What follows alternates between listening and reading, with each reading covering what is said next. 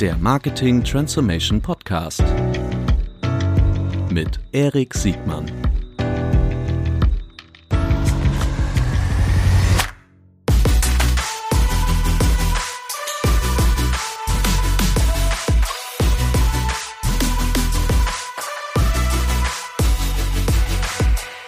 Herzlich willkommen zu einer neuen Folge des Marketing Transformation Podcasts. Heute mit Matthias Elsässer von PwC. Moin Matthias. Ja, hallo zusammen. Ich freue mich sehr, dass du da bist, denn du bist nicht nur irgendeiner der führenden Beraterköpfe von renommierten Unternehmensberatungen, die sich mit Marketing auskennen, sondern du hast eine ganz besondere äh, Vita. Du bist nämlich ein richtiger Physiker, hast also was aus meiner Perspektive was ordentliches gelernt, hast ein tolles Buch herausgebracht, über das wir gleich sprechen werden und bist ein erfahrener Begleiter und Beobachter von Transformationsprozessen von groß bis klein und darüber wollen wir heute sprechen. Passt das so für dich? Ja, das passt perfekt, super. Wunderbar. Bevor wir in das erste Kapitel äh, dein Buch einsteigen, lieber Matthias, bitte stell dich doch kurz selbst vor. Ja, genau.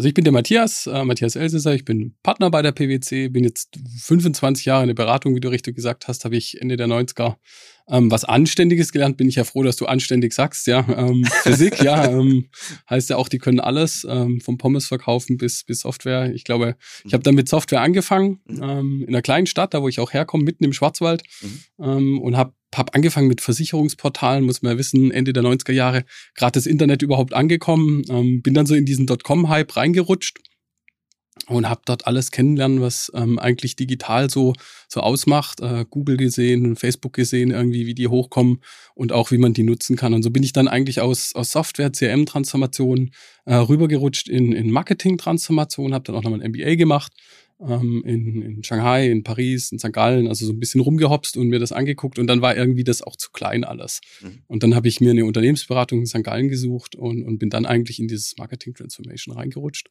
Und seither darf ich ähm, viele CMOs begleiten, was, was sehr spannend ist. Ob das jetzt eine, eine Red Bull, eine Nivea oder sonst was oder ein Daimler ist. Viele, viele Marketingabteilungen von innen gesehen. Ähm, und das ist das, was mir Spaß macht. Und ja, das bin ich. Und bin auch wieder zurückgegangen. Ich lebe im Schwarzwald, da komme ich her. Richtig gut. Und das zurück. bist du jetzt nicht nur durch die Pandemie, äh, bist nie wieder durch die Pandemie in Schwarzwald äh, zurückgesiedelt, sondern bist du schon länger da? Äh, relativ schnell bin ich da zurück, ja. ähm, weil es mir da gefällt. Also da arbeiten, wo andere Urlaub machen, ja. ist schön bezahlt man ein bisschen mit Kilometer auf der Straße ähm, bis zum Flughafen, aber das tue ich gern. So, und du bist, äh, du bist auch, also als ordentlicher Badener hast du auch in, an der sehr ordentlichen Universität in Karlsruhe äh, äh, äh Korrekt. studiert. Richtig gut. Sag mal, das, das Transformationsgeschäft, das ist doch kein Zufall, dass jemand, der sich mit Marketing-Transformation auseinandersetzt, der im Grunde nicht schon 30 Jahre lang nur Marketing macht, oder? Also mit durch deinen Physiker-Hintergrund. Ja, genau. Also das war schon schon interessant. Also du, du, du rutschst da rein irgendwie, mhm. ja, über, über diese Software, eben Portale und dann, ja. dann war plötzlich CRM geboren. Mhm. Dann hieß es nicht mehr CRM, dann heißt es Customer Centric Transformation. Zum Schluss machen wir immer dieselben Sachen. Das mhm. ist auch, vielleicht wenn wir nachher aufs Buch kommen, mhm. ähm, so die Idee gewesen. Das war der, der, der Nukleus. Eigentlich ist das immer die, die, die, dieselben Themen und dann geht so ein Physiker ja sehr, sehr gern hin und, und baut sich so ein, so ein Initialsystem und sagt, wie funktioniert das eigentlich? Und so habe ich das auch gemacht. Also gehe ich auch jetzt mhm. noch ran.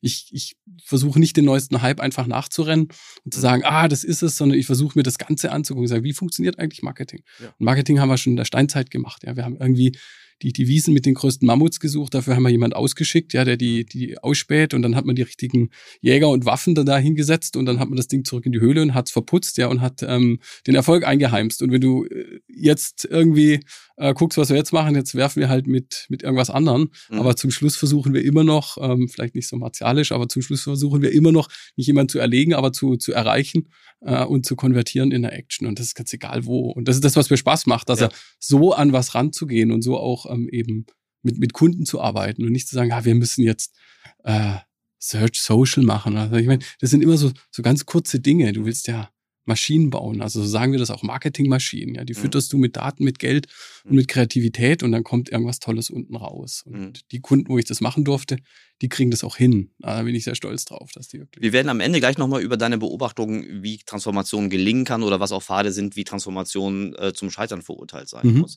Ähm, ich mag in deinem Buch, aber auch in den anderen Content-Stücken, äh, die ich von dir gelesen habe, dass du eine sehr differenzierte Betrachtung zwischen, hast du auch jetzt gerade gemacht, zwischen der Makroebene und der Mikroebene und nicht alle ständig durcheinander bringst. Äh, ja. Ich glaube, manche Marketeers haben so ein bisschen das Problem, dass sie den Wald vor lauter Bäumen nicht sehen oder äh, nicht, nicht sehen wollen, aber du hast eine angenehme Art, auch komplexe Zusammenhänge ähm, auf das Wesentliche zu reduzieren, hätte ich beinahe gesagt, aber sich auf, auf das Wesentliche zu fokussieren.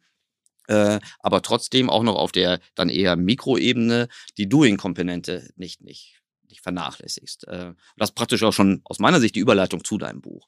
Äh, es heißt Intelligent Data-Driven Marketing. Man könnte sich fragen, was ist nicht intelligent oder data-driven. Aber, ähm, aber der, die Unterüberschrift finde ich fast mindestens genauso spannend. Ähm, wie ein, ein, ein das ist die englische Variante, ich glaube, gibt es überhaupt eine deutsche nee, Variante? Gibt keine. Nee. Also wenn ein, ein Physiker oder Physiker über, über Marketing nachdenken und dann das, was sie wirklich auch jeder Marketier versteht, von Madman zu Mathman Marketing. Genau. Äh, ich glaube, dieser Paradigmenwechsel ist den meisten bekannt. Ne? Äh, ja. Also zumindest den meisten Marketiers bekannt. Wenn du jetzt mal so einen groben Überblick äh, über dein, dein Buch geben müsstest, ich würde ja gerne noch ein paar Kapitel einsteigen, aber was kann man von deinem Buch erwarten, wenn man es sich denn zu Gemüte führt? Also sind, sind mehrere Teile, ist auch über vier Jahre entstanden. Also mhm. das, glaube ich, merkt man auch. Ähm, ich glaube, einem meiner Mitarbeiter, die, die wollen ja immer eine schöne Widmung vorne drin haben, mhm. habe ich mal reingeschrieben, kantige Bücher für kantige Berater. Also das ist jetzt, ähm, glaube ich, kein so eingehendes, ähm, ich lese mal schnell ähm, an einem Sonntagnachmittag ein, ein Buch, sondern mhm. es ist, besteht aus, aus verschiedenen Teilen. Ich fange fang sehr locker an, einfach mal zu beschreiben, wie, wie komme ich da rein. Mhm. Und, und dann steige ich relativ direkt in, ein Gedankenexperiment ein. Das ist vielleicht für die Nicht-Physiker, also Einstein, Niels Bohr oder sonst was, die saßen sehr gern, so wie wir jetzt hier mhm. auf, auf zwei Stühlen und haben dann angefangen, darüber zu philosophieren, was passiert eigentlich, wenn ich mit halber Lichtgeschwindigkeit oder 80 Prozent der Lichtgeschwindigkeit in im Aufzug zum Mond fahren würde. Mhm. Und haben daraus ja doch sehr weltbewegende Theorien dann auch entwickelt, die wir alle so kennen, ja, und auch Formeln. Und ähnlich wollte ich rangehen. Einfach mal sagen, ja, lass mal ein Gedankenexperiment machen. Ähm, die, die mich schon irgendwo gesehen haben auf einer Masterclass oder OMA, die kennen das auch, das Experiment. Da komme ich wirklich mit einem Sack voll Bälle äh, in die Masterclass und dann fange ich an, diese Bälle äh, ins Publikum zu werfen. Und das ist im Grunde genommen dieses Gedankenexperiment. Also einfach mal, wie wir vorher schon gesagt haben, der Physiker versucht nicht, ähm, alles höher zu heben. Mhm. Ich glaube, das ist die falsche Idee, auch wenn wir jetzt auf den CMO kommen, mhm. Zu sagen, ich muss alles holistisch betrachten, dieses End-to-End -End holistisch, mhm. das mögen wir ja auch gar nicht mehr hören, weil das ist so abgedroschen, sondern ich glaube, man muss alles einfach betrachten, in mhm. wirklich ganz einfachen Systemen und einfach mal sagen, okay, egal wo wir im Funnel sind, ob das Awareness ist, ob das irgendwo in der Mitte ist, wo ich so versuche, irgendwelche Newsletter oder sonst irgendwas in, in, in, in erste ähm, Downloads oder sowas äh, zu konvertieren oder weiter unten dann, wo ich sage, okay, ich will wirklich verkaufen, egal ob offline oder digital. Es geht immer darum, jemanden zu erreichen mhm. und dann in der Action zu, eine Conversion zu machen und dann in den nächsten Schritt reinzugehen. Und was ist der, das einfachste System? Und so habe ich das im Grunde genommen in dem Buch auch gemacht und sage, mhm. das ist es. Und dann kommt so ein kleiner Zwischenstint man sagt, was kann ich da jetzt eigentlich messen? Das mhm. ist ein bisschen von dem getrieben. Aber man muss sich vorstellen, ich saß da fast ein Jahr lang in einem stockdunklen Hochhaus in, in Karlsruhe, was übrigens schön ist, weil es ist das einzigste klimatisierte Raum in Karlsruhe und jeder, der in Karlsruhe studiert hat, weiß, wie heiß es da werden kann im Sommer. Ähm, und, und hatte eigentlich äh, nur den Output von dem Laser zu messen und die Temperatur und noch zwei, drei andere Sachen, aber wirklich ganz, ganz wenig. Und dann überlege ich mir natürlich, und jetzt kommen wir auf das Intelligent Data-Driven mhm. Marketing, was machen wir eigentlich gerade? Mhm. Guck doch mal in den Google Analytics, in den LinkedIn Navigator, sonst was. Tausende von KPIs. Mhm. Und das ist das mit dem Wald vor, vor, vor lauter Bäumen irgendwann ähm, nicht mehr sehen. Mhm. Die, die, die Leute sind, sind ein bisschen, finde ich, geschockt von der schieren Anzahl und verlieren sich dann in diesen nitty-gritty Details. Und dann überlege ich eben in dem Buch, was kann man wirklich messen? Du kannst mhm. die Impressions messen, mhm. du kannst die Conversion messen, du kannst messen, wie viel Geld habe ich dafür investiert, wie viel Geld habe ich da rausgeholt. Viel mehr geht nicht. Mhm. Ja, kannst noch ein bisschen Universe und ein paar andere, aber das dürfen die Leute dann selber lesen, will ja nicht alles verraten. Und wenn man das jetzt konsequent anwendet, dann kann man jetzt die Komplexität zurückbringen. Mhm. Man kann sagen, okay, das ist nicht ein Mensch, der Balle wirft, der wirft in den Bogen, der wirft die ähm, geraden Schüssen, mhm. der hat nicht nur einen Ball, der hat auch einen, einen Würfel, mhm. ja, der hat auch eine Uhr am Arm, der schreibt sich ein paar Sachen auf und so sukzessive kommt man zurück, wo wir eigentlich aktuell sind und dann kann man das nochmal reflektieren und sagen, ist das System eigentlich anders? Nee. Es ist nur mehrdimensional geworden. Mhm. Ja, und wenn ich jetzt was messe, dann darf ich ja nicht sagen, ich habe eine Impression gemessen, sondern ich, ich habe eine Impression in einem Raum, in einem Haus, in einer Stadt, mhm. ja, ähm, von dem und dem Werfenden, mit der und der Technik, mit dem und dem Objekt, was er geworfen hat, mit den, den Kosten verbunden. Aber zum Schluss messe ich immer noch die Impression. Und so gehe ich dann ran. Das ist eigentlich der erste große Teil. Und dann schließt man ab. Das kann man auch, glaube ich, wirklich zweigeteilt sehen. Und dann kommt ähm, mein, mein Lieblingsteil. Mhm. Das ist Physik ähm, und, und Marketing. Wirklich, das wird, da wird der Titel auch am meisten gerecht. Das ist der lustigste auch, muss ich sagen. Äh, muss man sich ein bisschen Zeit dafür nehmen und auch mal vielleicht schweifen lassen, weil er nicht sehr ernst dann wird irgendwie dann ja. physikalische Gesetze im Marketing. Ja. Ich habe ich hab das, also ich habe es gelesen und ich würde sagen, manche Sachen habe ich zumindest ansatzweise verstanden, also den physikalischen Teil ansatzweise verstanden. Äh, ich fand das super inspirierend. Also mhm. gerade weil ich äh, die, die Systematik besonders mochte. Ähm, du, du nennst es ja Matomics, das ist äh, vermutlich dein, dein geschützter Begriff. Ja. Also das ist, hat zwei, zwei ja, Gründe. Es ist Marketing. Ja. Und mein Vorname fängt auch mit Matthias an. Mhm. Und Target Operating Model ist auch noch, äh, ja, äh, kann man das ähm, TOM mhm. nehmen, ja, T-O-M, und dann passt das alles richtig. Also es ist ein Marketing, Target Operating Model, Matthias, das passt alles irgendwie zusammen und so sind wir gekommen. Und das zum Schluss sind es auch noch nerdig. Atome. Sehr gut. Aber das Intelligent Data Driven Marketing Framework hat äh, im Grunde wie viele Wellen? 56, also es hat es, sechs, sechs Wellen und, ja. und 56 oder 58 inzwischen Atome. Ich glaube, wir haben noch ein paar dazu definiert. Un unglaublich. Aber da musst du uns kurz durchführen. Äh, also die, ich, ich fand gerade so eben die, die, die, die Fundamentals äh, am Anfang äh, super, super spannend. Äh, es ist wie du schon sagst, nichts, was mir jetzt so eben am Sonntagnachmittag nach Kaffee und Kuchen irgendwie so leicht runtergelaufen ist. Es fühlt sich zwischendurch schon ein bisschen nach Arbeit an, aber wie gesagt, super inspirierend. Aber nenn uns doch mal so ein paar aus deiner Sicht die Highlights aus den, aus den Metomics. Genau. Aber muss ich sagen, die sind geteilt. Also mhm. ist ja eben diesen, diese drei Teile. Es kommt erstmal Physik überhaupt, also physikalische Gesetze, ja. um, um ein bisschen aufzuschlauen. Also ja. bevor die Metomics eigentlich kommen. Äh, was ist es? Also es ist Relativitätstheorie, mhm. ähm, ähm, ähm, Thermodynamik und sonst irgendwas angewendet. Das war so ein bisschen dafür, ja. ein harmonischer Oszillator, ja. kennt auch jeder ein Pendel. Und einfach mal diese Gesetzmäßigkeiten zu machen und daraus ableiten, tue ich dann eben zwei Dinge. Und die Idee war eigentlich auch geboren aus der Festkörperphysik. Wir können ja die ganze Welt aus 52 Atomen aufbauen. Mhm.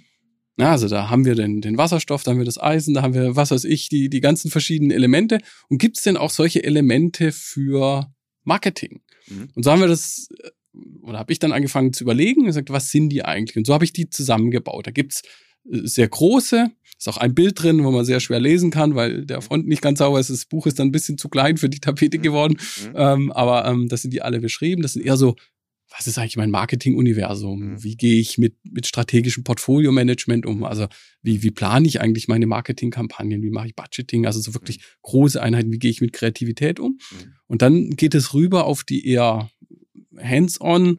wirklich ähm, Atome, die man auch nutzen kann. Was ist eigentlich Profiling? Ja, mit allen Dingern, die da drunter gehören, ja, also Sammeln von Daten, Taggen von Daten, äh, rechtlich ähm, präzises Targeting, ja. Genau, mhm. all, all diese Dinge und, mhm. und dann laufen die weiter, ja. Wie, wie aktiviere ich, was ist Journey Management, was ist Paid and Earn, dann gehen wir weiter, bringen Zeitdimensionen mit rein, mhm. in, in der Form, dass ich dann ähm, hingehe und sage, wo kann überall Zeit sein? Du kannst einfach nur sagen, ähm, ja, ich zähle nur, wann ich was ausgesendet habe, ohne genau zu gucken, in welchem Window. Dann hast du nichts anderes wie ein, ein Attribution Model. Mhm. Ja, Social Search, Search, irgendwas, ja, oder und dann habe ich ihn auf der Homepage gesehen. Mhm. Du kannst aber jetzt auch hingehen und sagen, ich, ich gucke mir wirklich das Window an, wann ich aussende. Dann kommst du auf Demand Windows. Mhm. Ja, und sagst, okay, ich, ich kann dann auch Echo-Effekte sehen. Ich, äh, ich, ich sehe, genau, ich muss ihn jetzt in der U-Bahn erwischen oder sonst irgendwas. Und dann zum Schluss gehst du auf den Menschen und die Zeit. Also bin ich überhaupt bereit. Jetzt eine Aktion ähm, durchzuführen. Das muss ja nicht immer ein Kauf sein, das kann ja auch eben eine, eine Conversion weiter oben im Funnel sein, dass ich einfach nur irgendwo subscribe oder sonst irgendwas. Mhm. Und dann auf der, der rechten Seite von der ganzen Landkarte ähm, gehe ich dann sehr stark auf das Thema Data Analytics. Also wie gehe ich denn mit Daten um? Mhm. Was ist exploratives Reporting? Was ist Data Science? Mhm. Und dann mein Liebling zum Schluss, Lightspeed ist Creativity. Dann gibt's noch eins, das haben wir wirklich ganz zum Schluss noch dazu definiert, äh, wo wir da zusammensaßen und das diskutiert haben, weil ich gesagt habe, ja, zum Schluss, ähm, wenn ich eine Maschine baue und Mist oben reinwerfe, kommt ganz großer Mist oben raus. Mhm. Und das war so, das, das trägt dem dem zugute. Das ist ja auch eben dieses Creativity is the light speed. Also alles wird an ja. der gemessen und nicht an, an Daten oder sonst irgendwas. Da wollte ich, da wollte ich gerade zu sprechen drauf kommen. Die viele, die äh, richtig gute Marketingmaschinen bauen können oder wollen, sind eher auf der, aus meiner Beobachtung nach, eher auf der quantitativen Seite gebaut. Die können besonders gut messen, wiegen, bewerten, steuern. Mhm. Ähm, der natürliche Gegenspieler, hätte ich jetzt beinahe gesagt, ist alles, was auf der anderen Hirnhälfte äh, passiert, die, die Kreativität, die Intuition. Ähm, was ist so dein, dein, deine Beobachtung vielleicht auch aus der Praxis? Wo sind so die typischen Schnittstellen zwischen, zwischen dem, was, was Marketing halt gerade Digitalmarketing besonders gut kann, uns viele, viele Daten äh, liefern, die ich dann entsprechend interpretieren muss und der Kreativität, die ich ja immer noch brauche, um, um mich zu differenzieren. Aber aus seiner Beobachtung, was sind die größten Missverständnisse oder was sind die wichtigsten Dinge, die ich am Zusammenspiel zwischen, zwischen quantitativem Marketing oder Data-Driven Marketing und Kreativität beachten muss? Ich denke, ähm, das Wichtigste ist zu sagen, Kreativität ist nicht laissez-faire. Mhm das ist, glaube ich, verwechseln ganz viele. Und wenn du anguckst, ich habe vorher ein paar Brands gedroppt, also die wirklich guten, die das, die nach außen hin so sehr locker. Ja, da springt jemand vom Berg runter oder sonst irgendwas und denkst boah, das ist alles so einfach, das, das fühlt sich so gut an. Ja, und, und, und, und wenn du dann aber siehst, was innerhalb dort passiert, das muss nicht sein, auch das haben wir uns gerade ausgedacht und deshalb haben wir es mal gerade gemacht, das ist durchgeplant. Und mhm. das ist auch das, was mir gefällt. Also wenn du, wenn du Kreativität systematisch erzeugst und auch förderst. Mhm. Ja, und das geht ganz vorne los, dass du sagst, okay, lass uns im Design Thinking Modus doch mal überlegen, ähm, wie wollen wir einen klassischen Marketing-Mix aufbauen? Also wie, was ist das Beste? Du hast du ganz gewöhnliche Sachen, du guckst dir GRPs an, du guckst dir Cost per Actions an und sonst irgendwas. Aber wie können wir auch mit unserem Geld vielleicht neue Formate machen? Wir auch Adidas oder sonst was. Mhm. Führen da, wir machen ein Street-Soccer-Turnier, wir machen sonst irgendwas. Gab's halt vorher nicht. Mhm. Ja, und dann erfindet man es einfach und dann noch weitergehen und, und so Guerilla, Explorativ, äh, Explorative Marketing, ja, wo ich wirklich Sachen ausprobiere. Mhm. Ja, ich, ich, ich mache so Experiente ähm, Sachen, wo ich sag, okay, ich, ich mache komplett neue Formate und, und mit Geld schon steuern. Ja, mhm. du bist Intelligent Data Driven. Mhm. Ja, du steuerst. Mhm. Auf der anderen Seite förderst du Freiräume für Kreativität und dann lässt du die in die Maschine reinlaufen, eben als eins von diesen drei Ingredients, Budget, Creativity und, und Data.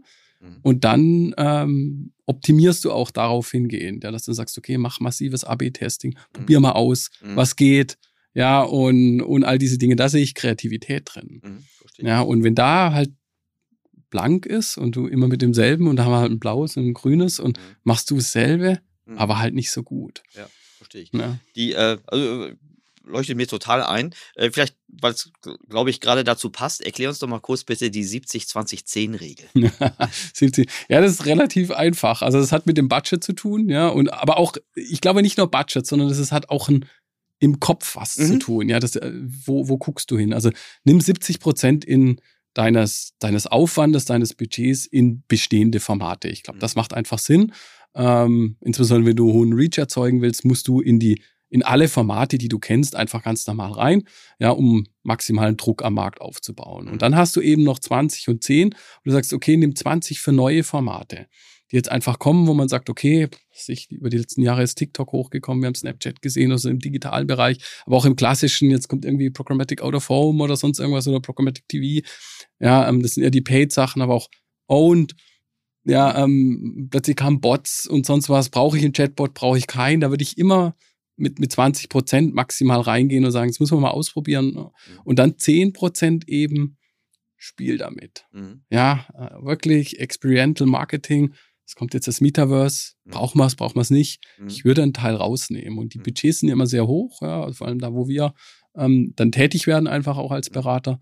Und dann kommt da schon auch was zusammen und dann kann man da ein, zwei Schuss auch starten und wirklich auch mit, mit höheren Summen dann mal was ausprobieren mhm. und vielleicht zündet was. Mhm. Ja, und, und, man ist dann der Erste.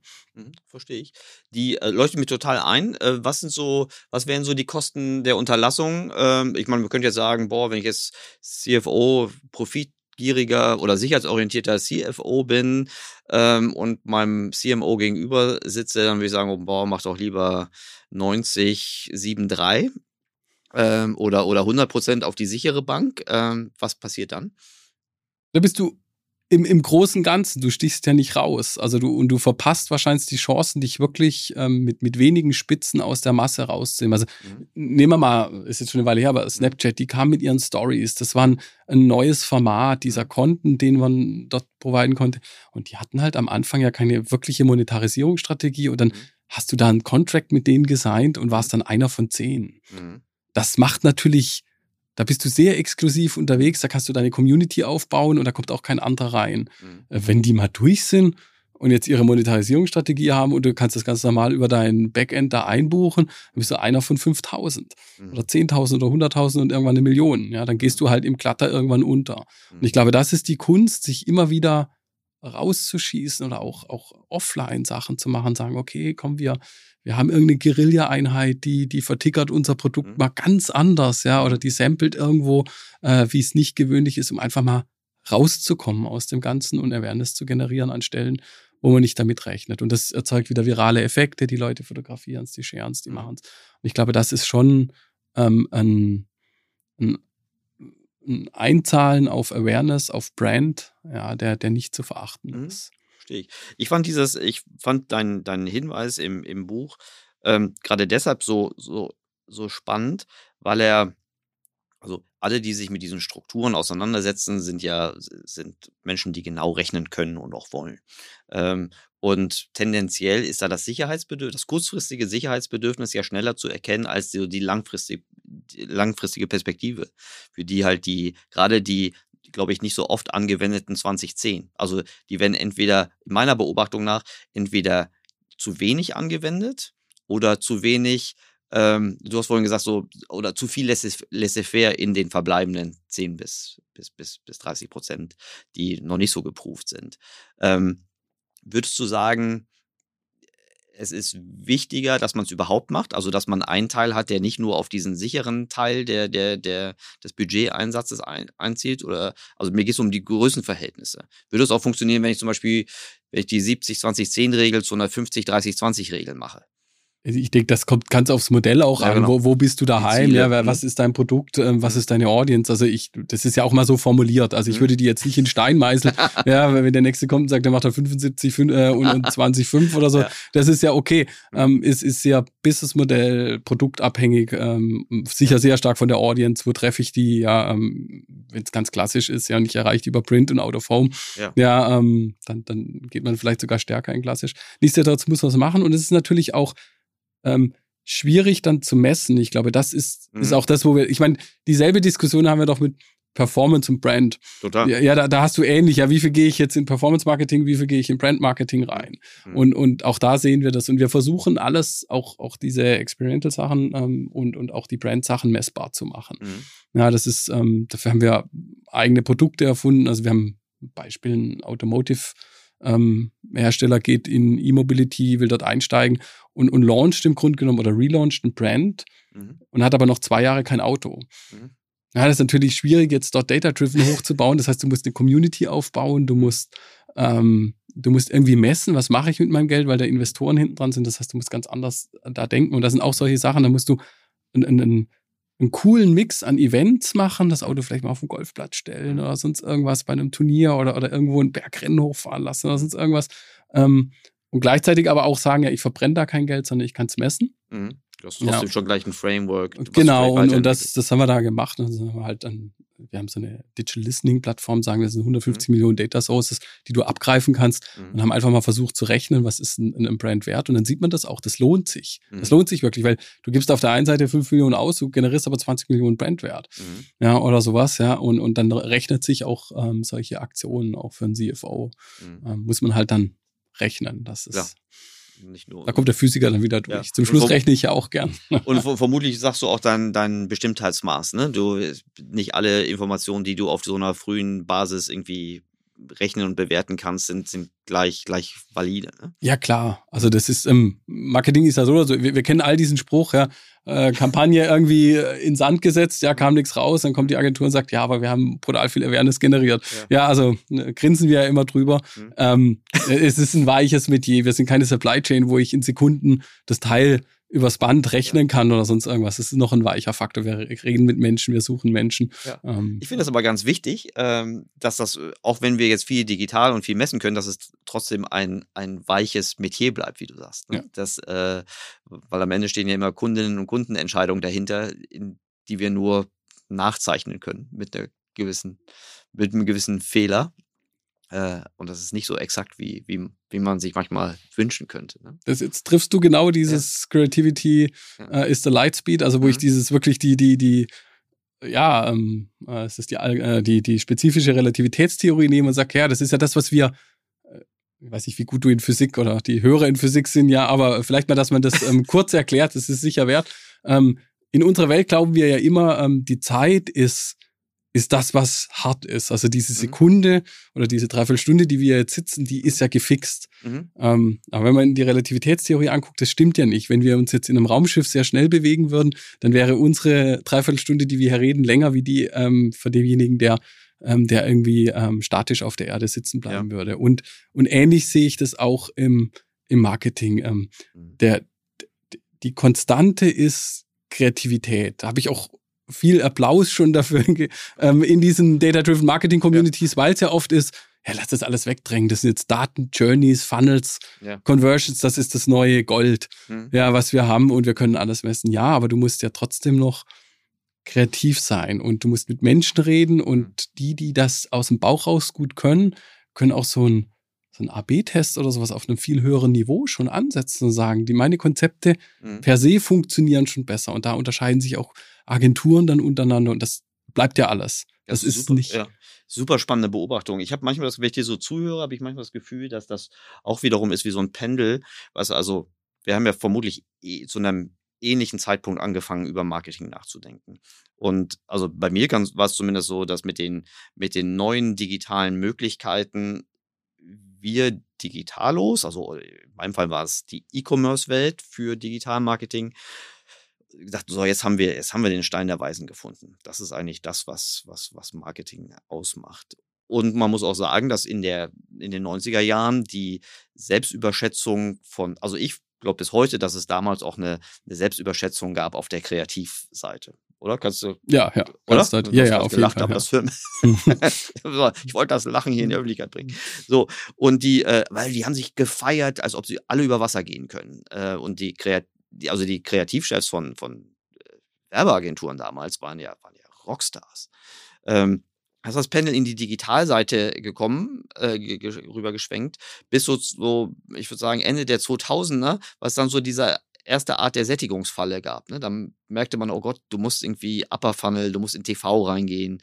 Äh, die Produkte werden vergleichbarer und äh, alles, was vergleichbar ist, ist schwer zu differenzieren und gerade so profitabel. Und jetzt gibt es so ein neues, neues Normal, dass die Koexistenz von Kreativität und Daten im Marketing immer wichtiger wird. Meine These ist, dass wir in zehn Jahren nicht mehr darüber sprechen werden, Data, also was ja auch oft an Media und an, dem, an den an reinen Verhaltens nach, also die Verhaltensinformationen von potenziellen Kundinnen und Kunden irgendwie aufhängt und, und die Idee auf der Kommunikationsebene, sondern dass das Produkt eine weitere Dimension wird. Also Produktpreise, Komponenten, die eine viel größere Dominanz sichtbar machen wird, als das, was wir in der alten Welt über ein gegebenes Produkt zu einem gegebenen Preis kann unterschiedlich medial mit, mit Daten ausgesteuert und bewertet werden und durch eine bessere Verpackung äh, in der Kommunikation umgebracht werden. Kannst du dir dieser, dieser These zustimmen, dass das Produkt oder das Serviceprodukt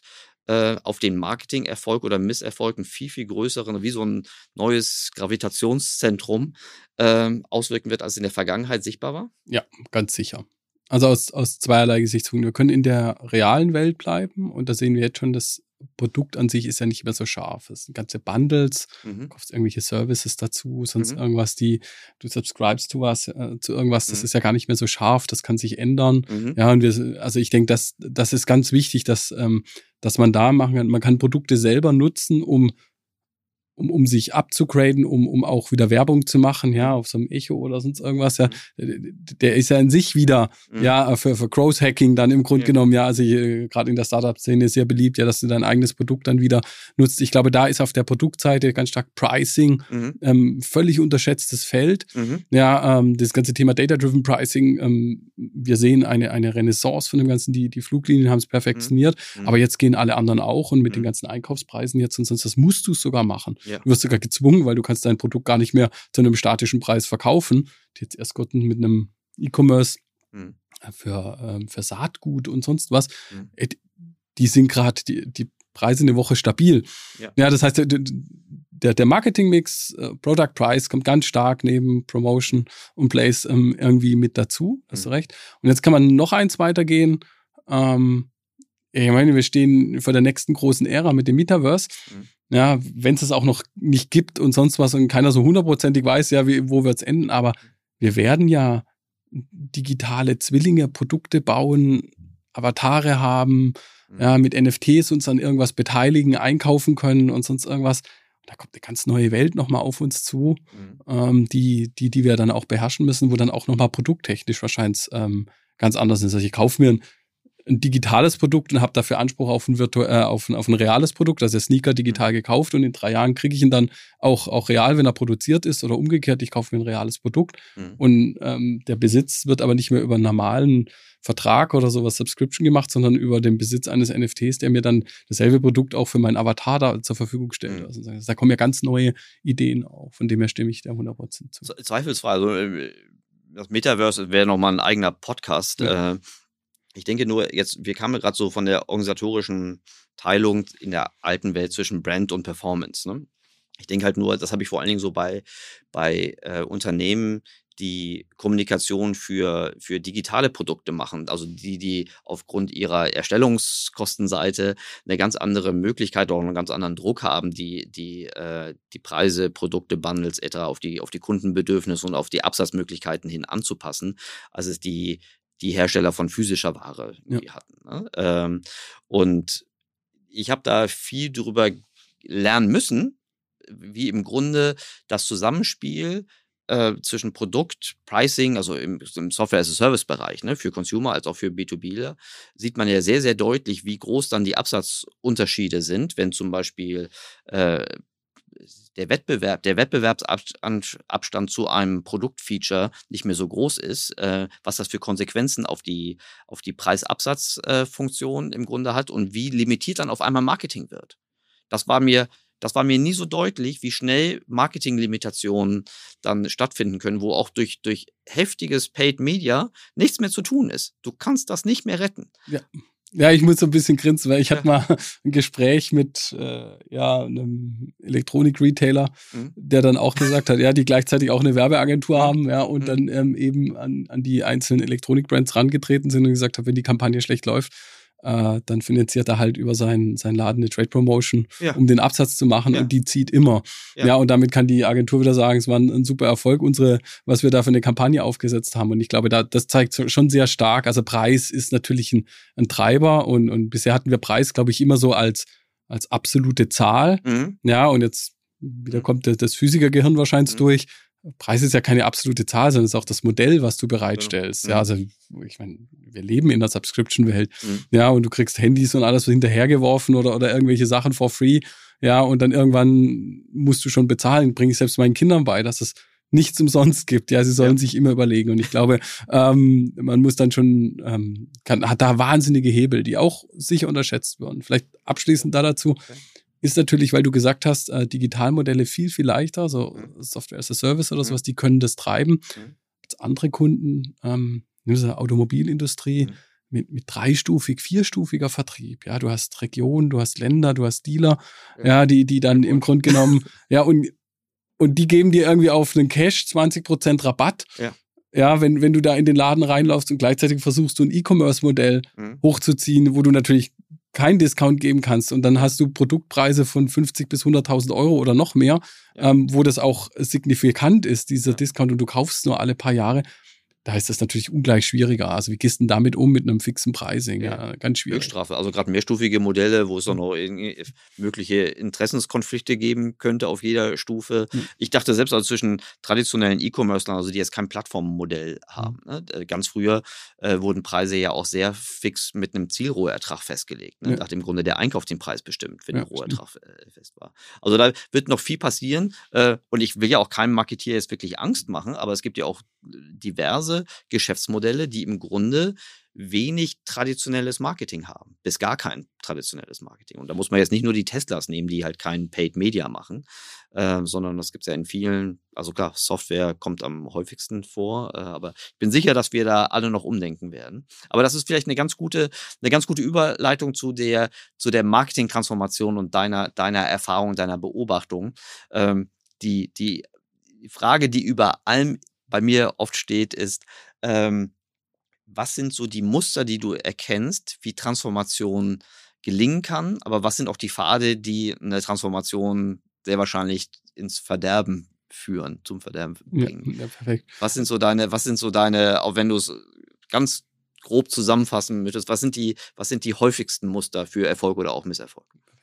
Jetzt muss man sagen, wir haben uns ja nicht abgesprochen, aber mhm. das ist eine Steilvorlage, die ist ja, ja fast elf Meter Punkt, ja, die du mir ja gibst. Äh, wenn, wenn du reinguckst, ähm, also weil du sagst, kein klassisch oder kein Marketing. Wir mhm. definieren Marketing anders. Und das ist mhm. genau die Antwort auf deine Frage. Mhm. Das ist paid, owned, earned. Mhm. Ja, ganzheitlich. Also wenn du guckst, es gibt, um zurückzugehen auf das Metomics, es gibt The Marketing Universe und mhm. es gibt paid, owned, earned Activation als zwei zentrale Atome mhm. in, in diesem Spiel, weil wir eben sagen, nein, ähm, es geht doch nicht darum, mit möglichst viel Geld möglichst viele Leute zu erreichen, ja, sondern es geht darum, ähm, mit, mit deiner gesamten Kommunikation, mit allen Möglichkeiten, die du hast. Ja, und, und wenn ich eben Portale habe, wenn ich einen Außendienst habe, wenn ich, ja, guck mal, wir als, als PwC, ich weiß nicht, wie viel zigtausend Rechnungen wir mhm. verschicken, ja, und das machen andere ja auch, ein, ein Telco-Dienstleister. Also, natürlich kann ich doch da unten was hinschreiben noch. Ach, mhm. übrigens, ja, oder unter eine E-Mail. Also über alles mal nachzudenken. Und dann wird Marketing auch wieder anders definiert und dann kriegt mhm. das Team auch, auch wieder seine Bedeutung, wenn der dort überall reingeht und sagt, wir machen das konsistent, mhm. ja, und geben da rein. Und jetzt fragst du, wann ist es erfolgreich, wann ist es nicht erfolgreich? Ähm, Habe ich grundsätzlich immer die fast die gleiche Antwort. Mhm. Wenn ich wüsste, was das Erfolgsrezept ist, mhm. Dann wäre ich nicht hier bei dir, mhm. sondern dann wäre ich irgendwo auf einer Insel und würde mein Geld zählen. Mhm. Weil dann hätte ich ein anderes Buch geschrieben und hätte das für ganz, ganz teures Geld nur exklusiv verkauft und gesagt, hier steht die Wahrheit drin. Es ist nicht der Fall, sondern die Wahrheit steht da ja schon drin. Mhm. Ähm, die ist halt nur ziemlich hart. Es ist nitty-gritty sich Stück für Stück diese Maschine aufbauen. Und dieses, da, da glaube ich wirklich an Porter, ja, an, an Competitive Advantage, mhm. ja, wenn es die Konkurrenz nicht einfach kopieren kann. Mhm. Und ich habe wirklich große Advertiser, Produkthersteller gesehen, die das hinbekommen haben, die sich über Jahre ein, eine Marketingmaschine aufgebaut haben aus kleinen Schritten, ja. Mhm. Hier die Guerilla-Einheit, hier die, das Sampling, hier das Paid perfektioniert, hier ein Eventmanagement hochgezogen, mhm. ja, hier eine interne Kommunikation kontrolliert und gesteuert, ein, ein komplett Portfolio-Management drüber gezogen, wann was gemacht werden muss und die das in kleinen, mühsamen Einheiten zusammengetragen haben und sich ihr Maschine, Lego, nimm was du magst, mhm. ja, das für sich zusammengebaut haben. Mhm. Und das ist, was gewinnt. Verlieren tut, wer vertraut auf, ich zeichne eine der großen Clouds. Mhm. Ja, ja, Und, und dann wird schon was Tolles passieren, ja, was die mir da versprechen. Das ist nicht, diese Systeme können das, mhm. ja, was da drauf steht. Nur, äh, ich kann mir nicht einen Formel 1 Wagen kaufen und glauben, mit meiner normalen Führerscheinlizenz, die ich da habe, kann ich mit dem Ding gleich ähm, über den Rennkurs flitzen, ja. Mhm. Und, und das muss man eigentlich machen. Und wenn ich dann plötzlich eine halbe Million Lizenzen zahle, dafür, dass ich dreimal im Jahr eine unpersonalisierte E-Mail verschickt habe, dann habe ich was verkehrt gemacht. Mhm. Das finde ich ein gutes, gutes Bild. Ich glaube, man könnte das Bild noch weiterspinnen. Das ist ja nicht nur der Formel-1-Wagen mit der mangelnden Erfahrung der Fahrer, sondern manchmal ist ja auch die Strecke eine ganz andere. Ne? Manchmal ja. müssen sie auch eher mit dem Trecker über den Acker äh, genau. und würden dann auch entsprechend stecken bleiben. Ähm, ich habe mich oft gefragt, was so die was die, die Verleitungen sind, so zum Beispiel dieses, dieses, dieses große prototypische, ich kaufe jetzt eine, eine große Engine, eine große Solution und äh, hoffe damit meine, meine Competitive Advantages oder meine, meine größer zu machen oder meine digitalen Entwicklungsschritte irgendwie kleiner zu machen. Mein, die einzige Klammer, die ich immer wieder beobachte, ist, dass die Entscheiderinnen und Entscheider sich erhoffen, sich Zeit zu erkaufen oder zurückzukaufen oder irgendwie eine Abkürzung zu nehmen. Und meine Erfahrung ist, dass es diese Abkürzung nicht gibt ähm, und dass diese Abkürzungen eher zu äh, Umwegen führen oder zu Zeitverlusten. Geht dir das auch so? Oder, oder was? Oder anders gesagt, was denkst du, was sind die, was sind die, die, die falschen Signale, die diejenigen folgen, ähm, die dann solche, solche sich eine große Software-Engine kaufen, als um in dem Beispiel zu bleiben. Aber wo sind die falsch abgebogen und warum? Ich glaube, das ist ein, ein, ein Missverständnis von der Leistung dieser Plattform. Ja, das ist nur ein Vehikel. Mhm. Ja, und zum Schluss musst du selber dieselben Sachen, die wir schon gesagt haben, du musst die nötige Kreativität dort reinpflanzen. Mhm. Ja, du musst auch ähm, die vollumfänglich Paid und Earned bedienen mhm. können. Ja, da, dafür brauchst du äh, gute Mitarbeiter, du musst die Mitarbeiter ausbilden. Mhm. Ja, ähm, diese Dinger müssen rechtssicher betrieben werden, ist ein, mhm. ein Riesenthema. Ja, ja. Ähm, all diese Dinge. Mhm. Und, und ich glaube, da ist zu viel Vertrauen in dieses schnelle, einfache, was aber auch verständlich ist, wie es verkauft wird. Mhm. natürlich bin ich als, und, und ich meine, das sind, sind alle Großen, es spielt völlig egal, ob das ein Google, ein Adobe, ein SAP, ein Salesforce, mhm. da, da kann man ja alle, also jetzt habe ich ganz viele nicht genannt, also von dem her, und die sind aber alle in gleich, die haben natürlich einen starken Vertrieb aufgebaut mhm. und der geht natürlich nicht hin und sagt, huh, die deine Mitarbeiter, die, Wunde. Hm, die muss genau. ich mal schulen oder so, sondern ja. der sagt, nimm das, das funktioniert und die haben tolle Cases und die mhm. haben natürlich, und das gibt ja auch Cases, wir, wir machen selber mhm. Cases, wo wir das nachweislich zeigen können. Da haben wir eine, eine zehnfach bessere ähm, ähm, Click-Through-Rate und, und mhm. eine dreifach bessere Cost per Action oder sowas mhm. erzielt. Und das geht nur mit den Plattformen. Da bin ich auch hundertprozentig. Also dann muss ich die Werbemaschine auch wieder anrühren für all diese Brands und mhm. sagen, ohne die geht gar nicht mehr. Die stehen nur an einem anderen Punkt in der Kette. Ne? Genau, man muss mhm. halt überlegen, wie mache ich das und wie baue ich dieses Puzzle zusammen mhm. und damit sind wir wieder Atome zu Molekülen, Moleküle mhm. zu Organismen, Organismen zu Universen. Mhm. Das ist, wie man, wie man sich bewegt. Und wer da glaubt, er kann nur mit Atomen was erreichen, der hat die Welt nicht verstanden. Die Welt besteht zwar aus Atomen, mhm. ja, wir befinden uns aber in einem Universum. Ja, das ist ein relativ komplexer Zusammenhang, wie mhm. daraus überhaupt erstmal ein Molekül wird, wie aus einem Molekül ein Organismus wird mhm. und wie aus einem Organismus eine Welt und ein Universum wird. Und ich glaube, so sollten die Leute vielleicht auch an ihre Marketingabteilung mal rantreten und sagen, das ist ein Universum und ich muss das mhm. mit kleinen Teilen mir zusammenbauen. Du sagst äh, unter anderem auch in deinem, in deinem Buch, dass ähm, man nicht nur viele kleine Nitty-Gritty-Sachen äh, machen muss, sondern du ähm, unterstützt auch das Fail-Faster-Prinzip. Ja. Ähm, führ uns da doch nochmal kurz ein, was bedeutet das? Weil ich finde das einen schönen, auch kulturellen, ja fast soften Faktor, der äh, für diese innere Incentive-Struktur, die Transformation möglich macht oder auch verhindert, glaube ich, ganz wichtig ist. Mhm. Ja, da, da, muss ich fast mit einem Beispiel anfangen. Also, du, wir sitzen zusammen mit einem CMO in einem Raum, ja, und die, die Agentur erklärt uns, äh, wir haben eine Kampagne gemacht und ähm, die, das Ziel war ein App-Download aus dem Store, mhm. ja, und dann Geld reingesteckt und irgendwie sind wir rausgekommen, Cost per Action ist 800 Dollar. Mhm.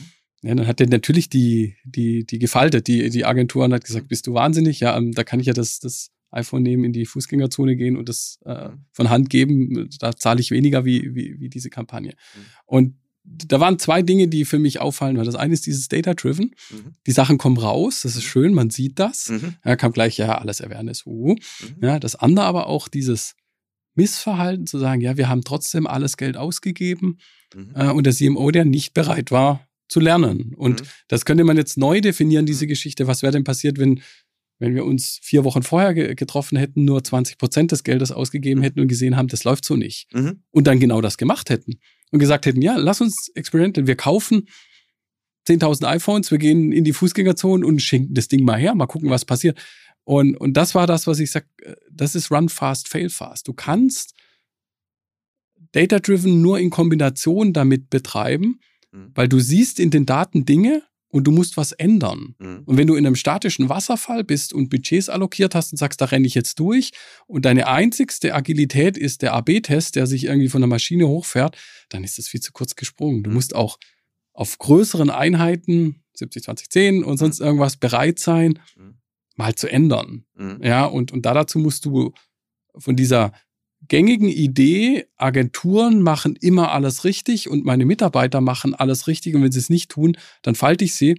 Mhm. Ja, ähm, die übrigens in Marketingabteilungen in meinen Augen schärfer ausgeprägt ist wie in ganz, ganz vielen anderen. Mhm. RD oder sonst ist es ist gewohnt, mhm. das, was nicht richtig funktioniert. Aber wir sind gewohnt, in den Marketingabteilungen immer blitzsaubere PowerPoints am Ende zu kriegen, wo die KPIs drinstehen, wo wir alle glücklich sind. Interessant. Woran liegt das? Ist, liegt das an der traditionellen Arbeitsteilung, die wir früher hatten? Also ich merke zum Beispiel bei, bei Insourcing-Prozessen, ähm, dass eine der, der großen unterschwelligen Sorgen bei Insourcing, also zum Beispiel also einfache Sachen ja. wie SEA zum Beispiel, also relativ einfache Sachen wie SEA zum Beispiel, dass dann auf einmal ja auch die Verantwortung nach innen geht und damit auch das, das, das Blaming äh, eventuell sich nach innen richten könnte als nach draußen. Aber ist das, ist das vielleicht auch ein Ergebnis der, der, der Arbeitsteilung in der Vergangenheit? Oder warum ist das bei RD jetzt zum Beispiel anders? Also außer dass ja. sie natürlich anders aussehen. Also ich glaube, das ist der Faktor Mensch, ja. Mhm. RD, das, das sind ähm, Ingenieure, die sind mhm. es gewohnt, auf, auf Zahlen und auch Misserfolge drauf zu gucken. Ich meine,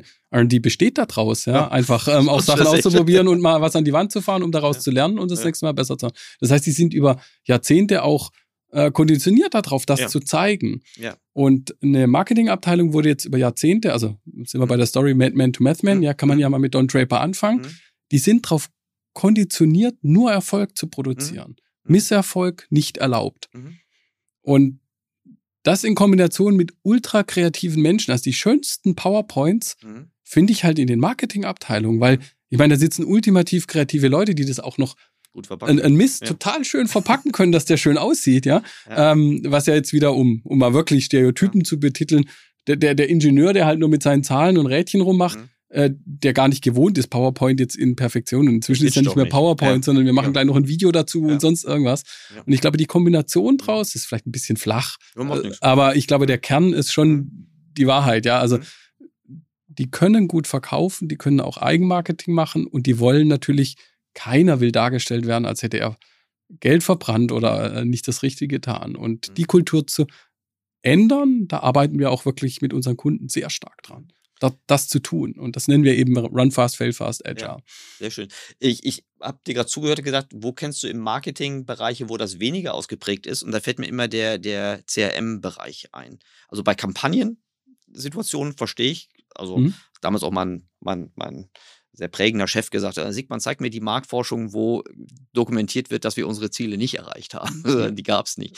Und die, und die im CRM äh, habe ich das Gefühl, dass das ein bisschen besser, also vielleicht eher wie in RD ist, weil da sehr stark auch das, ähm, die Kundenperspektive über einen längeren Zeitraum nach, nachgesch gezeichnet werden kann. Und da ist es halt auch der, das Kundenverhalten und nicht der Kampagnenerfolg eigentlich eine andere Perspektive. Ja, also mit Lower Funnel CRM mhm. ganz sicher, weil da, mhm. ja, da ist es dann auch, ich meine, die kennen wir alle, du musst mhm. zehn Leute mhm. also du musst zehn Pitch machen, um einen gewinnen zu können mhm. oder sonst irgendwas. Also da mhm. gibt es so den anderen sagt fünf. Also jeder hat so sein Verhältnis ja. irgendwie.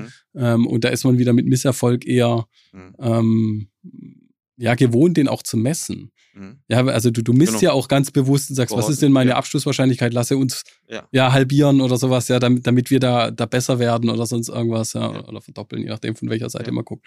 Ja. super spannend. Ich könnte ewig über diese Themen mit dir weitersprechen. Äh, wir sind jetzt trotzdem schon fast am Ende, aber ich möchte dich nicht gehen lassen, mhm.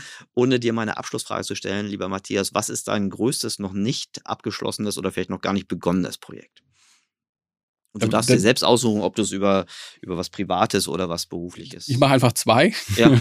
ähm, ja, privat ist es, glaube ich, ähm, äh, zumindest wenn ich meine Tochter und mein, mein tiefstes Inneres frage, ein T1, ja, ein Bulli ähm, zu kaufen, einen schönen, also auch der, der einigermaßen flott fährt, also irgendwie mhm. mit einem anderen Motor drin und den dann völlig auszubauen äh, zu einem schönen Camper. Das wäre, glaube ich, ein Projekt, wo ich lang schon dran rummache, wo ich vielleicht irgendwann mal äh, zuschlag und ja. das tue.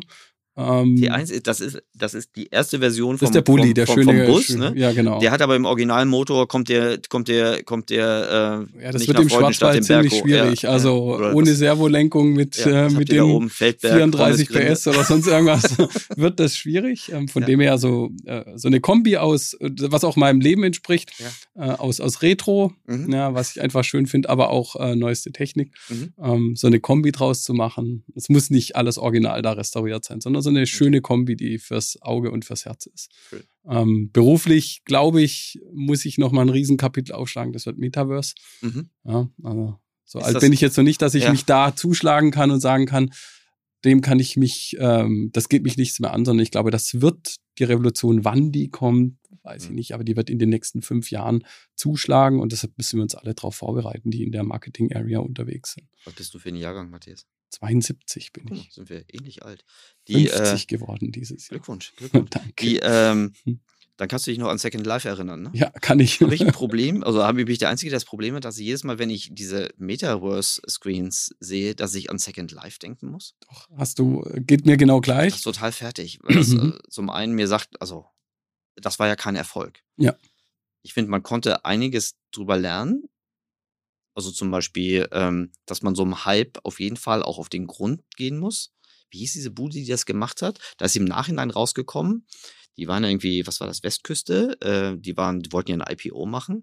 Da ist irgendwann mal rausgekommen, dass deren Rechner nicht in der Lage waren, mehr als 5000 gleichzeitige Nutzer drauf zu haben, was auch für 2000 Fünfer Zustände ja, nicht, nicht, nicht, also nicht 2010 irgendwie darum ja. So, ähm, was glaubst du, was werden wir vom Metaverse mitnehmen? Also, was ist das Wahrscheinlichste, was uns das Metaverse bringen wird? Ich glaube halt, dass, äh, also, Second Life ja, aber jetzt ist es so, dass wir, also man muss ja zwei Sachen unterscheiden. Das ist ja ein Konglomerat aus mhm. verschiedensten mhm. Dingen. Das ja, Metaverse klar, ist ja, also wir haben zum einen dieses ganze Thema Blockchain, NFTs, Smart mhm. Contracts, mhm. die einfach den ganzen Thema Commerce mhm. auf die nächste Ebene heben wird. Mhm. Und der NFT als Token, den ich verschieben kann, verkaufen kann, auch ein virtuelles äh, mit dem Wallet zusammen ein, eine virtuelle Kommunikation, Commerce, sonst mhm. irgendwas zulässt. Also ich kann auch in den Wallet reingucken. Ich glaube, das ist ein Teil, mhm. der, der sehr spannend ist, den es damals nicht gab. Mhm. Also den, den man jetzt sehr gewinnbringend dazu machen kann mit mhm. dem eben. Und, und das zweite ist diese VR, ähm, mhm. ähm AR-Welten. Ähm, ich glaube, und dann nehme ich das wirklich fast wörtlich zweidimensional, dreidimensional. Wir mhm. rennen halt aktuell im Web sehr zweidimensional rum. Das ist Scrollen nach mhm. unten, Scrollen nach rechts, ja. Mhm. Und ich glaube, dass das wird sich ändern. Jeder wird seine Firma, mhm. sein Produkt, sein, sein Service, äh, jetzt äh, Meta oder sowas mit, mit Social irgendwie dreidimensional anbieten wollen, weil es irgendwie cooler ist. Ähm, die Frage ist, ob wir das annehmen können. Ich habe so Brillen und alles daheim das ist anstrengend. Ich, auch damals war es ja so, dass der wirkliche Sprung erst kam, als Bandbreite und Hardware ja. auf Software getroffen ist, die es dann wirklich angenehm gemacht hat. Ne? Genau. Also ich weiß noch, wie umständlich iMode war. Ja, genau. Äh, und es ist, ist ja, es ist, wird, wird auch hier spannend, wird es und, und können alle mit, mit den Brillen umgehen, ja, die, die unumgänglich dann werden. Ich, ich wenn ich das Ding zwei Stunden auf habe, dann mhm bin ich hinüber, ja. Also ich glaube, da muss auch noch viel, das muss viel, viel besser werden. Ich mhm. glaube auch, dass ähm, ja Augmented Reality wahrscheinlich sogar am Anfang noch stärker sein wird, wie wirklich komplett virtuell unterwegs zu sein. Mhm. Weil das ist schon sehr anstrengend. Mhm. Also glaube ich. Also ich nehme mit, also die, der erste Teil, der NFT, der die Blockchain, mhm. Smart Contracts, dicker Haken dran. Und für den zweiten Teil nehme ich auf jeden Fall schon mal mit die dritte Dimension. Ja. Das ist sehr schön. Das, ich bin gespannt, was, äh, was deine Lernreise da noch äh, zutage fördern wird. Ähm, ich wünsche dir viel Erfolg auf zu deinem, zu deinem T1-Projekt. Äh, und für alle, die jetzt bis zum Ende zugehört haben, nochmal einmal der wirklich gute Buchtipp Intelligent Data Driven Marketing von Matthias Elsässer, dem ich ganz herzlich danke, dass er heute hier zu mir nach Hamburg gekommen ist. Und wir sehen uns auf den OMR. Wer weiß, ob dieser Podcast überhaupt noch vor den OMR erschienen wird. Aber äh, ich freue mich jetzt schon, äh, dich möglichst bald wieder in Hamburg begrüßen zu dürfen. Vielen Dank, lieber Matthias. Ja, ich bedanke mich auch ganz herzlich und wir sehen uns nächste Woche. Ja, das hat Spaß gemacht. Super. Ja, Danke dir. Danke.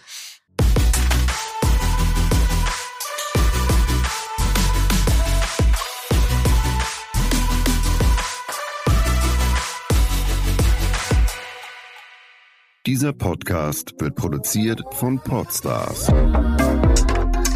bei OMR.